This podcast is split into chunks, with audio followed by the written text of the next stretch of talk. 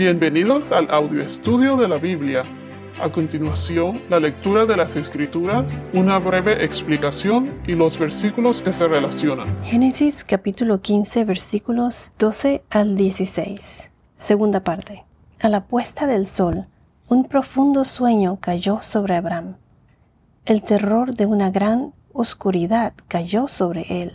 Y Dios dijo a Abraham, Ten por cierto que tus descendientes serán extranjeros en una tierra que no es suya, donde serán esclavizados y oprimidos durante cuatrocientos años. Pero yo también juzgaré a la nación a la cual servirán, y después saldrán de allí con grandes riquezas. Tú irás a tus padres en paz, y serás sepultado en buena vejez en la cuarta generación, ellos regresarán acá, porque hasta entonces no habrá llegado a su colmo la iniquidad de los amorreos. Aquí en el capítulo, en el versículo 13, que dice que Dios le dijo a Abraham, ten por cierto que tus descendientes serán extranjeros en una tierra que no es tuya. Recuerden que Abraham es el padre de todos los hebreos. Entonces, ¿Quiénes son los descendientes de Abraham? Se refieren al pueblo de Israel. Por lo tanto, el pueblo de Israel, ellos serán extranjeros en una tierra que no es suya y serán esclavizados y oprimidos. ¿Por cuántos años? Por 400 años. 400 años. Esto fue una de las profecías que ya a lo largo de la historia se cumplió. Vayamos al libro de los Hechos de los Apóstoles. Hechos capítulo 7, versículo 6 y versículo 17. Aquí es donde Esteban, uno de los discípulos escogidos por los dos apóstoles, Esteban, eh, él fue arrestado y esto fue parte de un discurso que Esteban dijo en su defensa cuando fue arrestado. Se los voy a leer. Y Dios dijo así, que sus descendientes serían extranjeros en una tierra extraña y que serían esclavizados y maltratados por cuatrocientos años. Entonces está contando aquí acerca de Abraham y de cómo Abraham vino a ser el padre de Isaac, Isaac padre de Jacob y Jacob de los doce patriarcas y estaba contando todo lo que pasó en Egipto. Aquí mismo en el capítulo 7, pero versículo 17, 7, 17, nos dice así, pero a medida que se acercaba el tiempo de la promesa que Dios había confirmado a Abraham, el pueblo crecía y se multiplicaba en Egipto.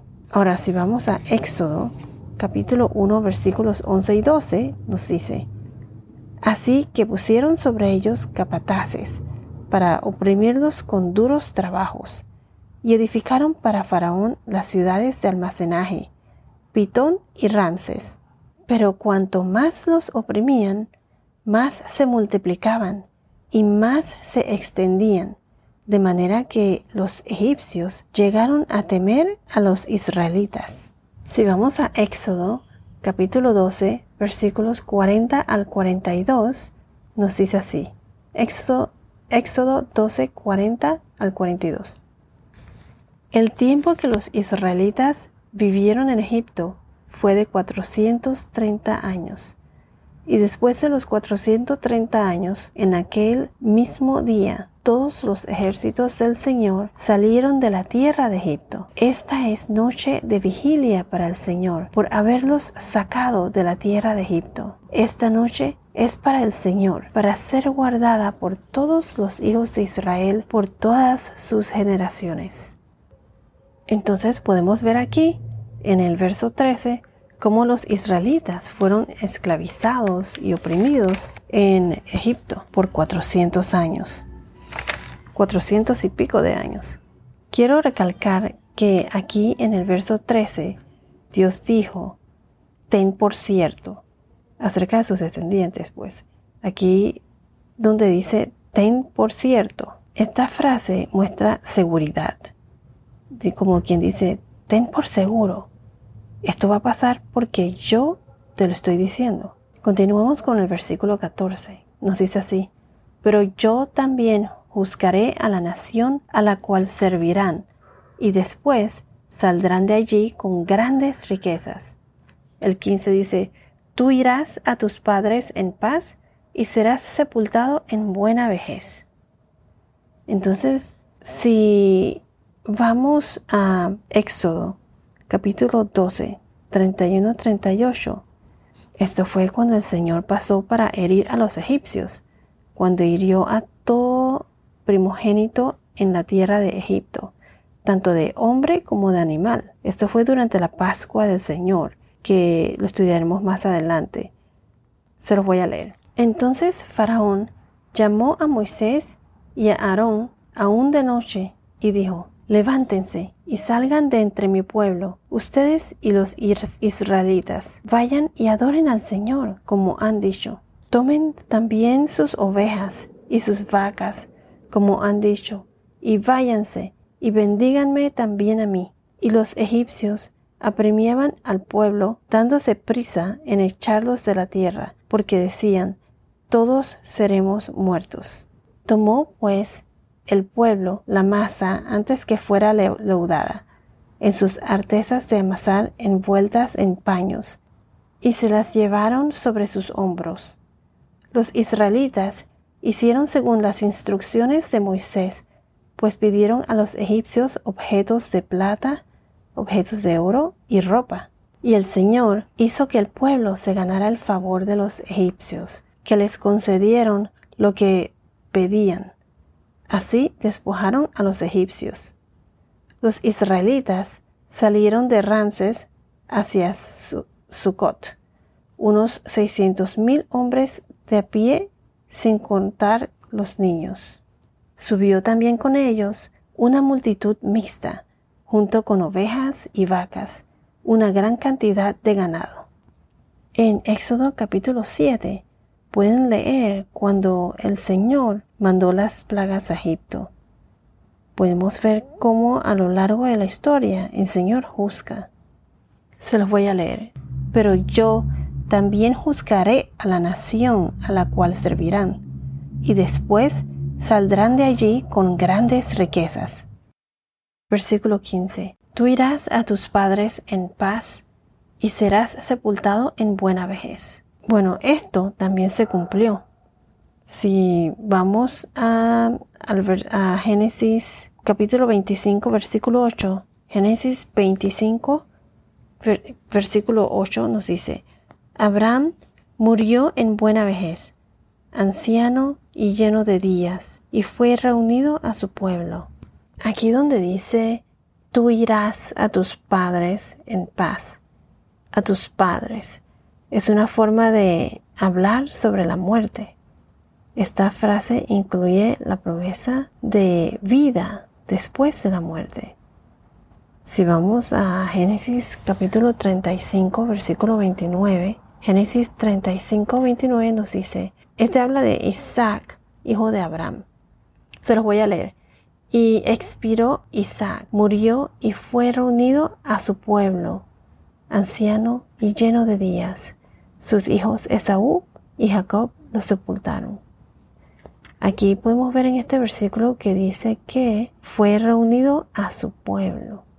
Si vamos a Génesis capítulo 47, versículo 30, Génesis 47, 30, esta fue la petición de Jacob a su hijo José. Jacob es el hijo de Isaac. A Isaac Dios le cambió el nombre a Israel y Isaac fue el hijo de Abraham. Y dice así, cuando duerma con mis padres, me llevarás de Egipto y me sepultarás en el sepulcro de ellos. Haré según tu palabra, respondió José. Entonces, si vamos a Génesis capítulo 49, versículos 33, Génesis 49, 33 dice, Cuando Jacob terminó de encargar estas cosas a sus hijos, recogió sus pies en la cama y expiró, y fue reunido a su pueblo. En el versículo 16 nos dice, en la cuarta generación ellos regresarán acá, porque hasta entonces no habrá llegado a su colmo la iniquidad de los amorreos.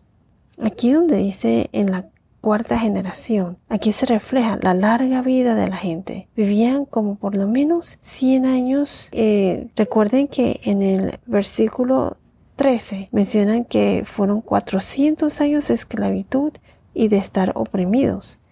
Ellos regresarían a Canaán. En ese entonces que el, que el pecado de esta gente llegaría a su nivel más alto.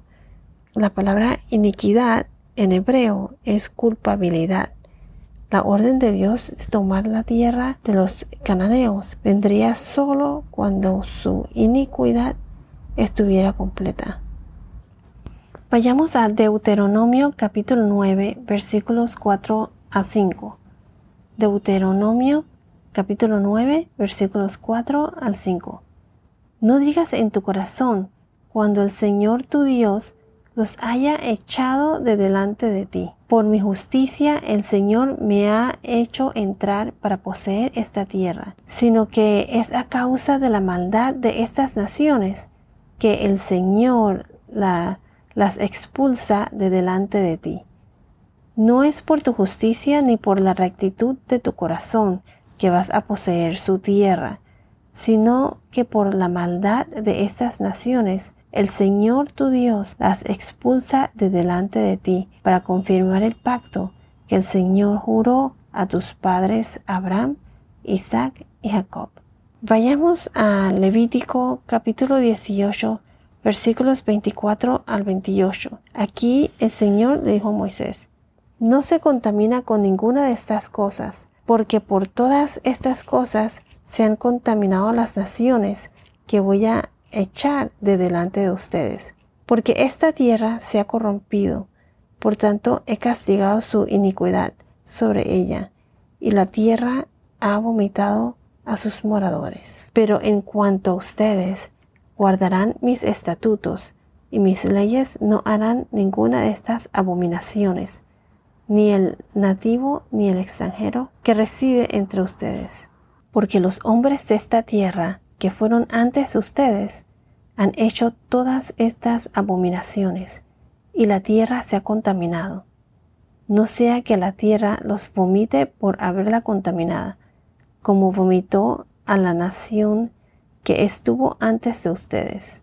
Aquí podemos ver que la explicación de Dios es que el pecado de los amorreos no fue hasta el punto de que Él, o sea Dios, los eliminaría por completo, pero en 400 años sus pecados se habrían acumulado a tal punto de que tendrían que ser juzgados por completo, pues eliminándolos.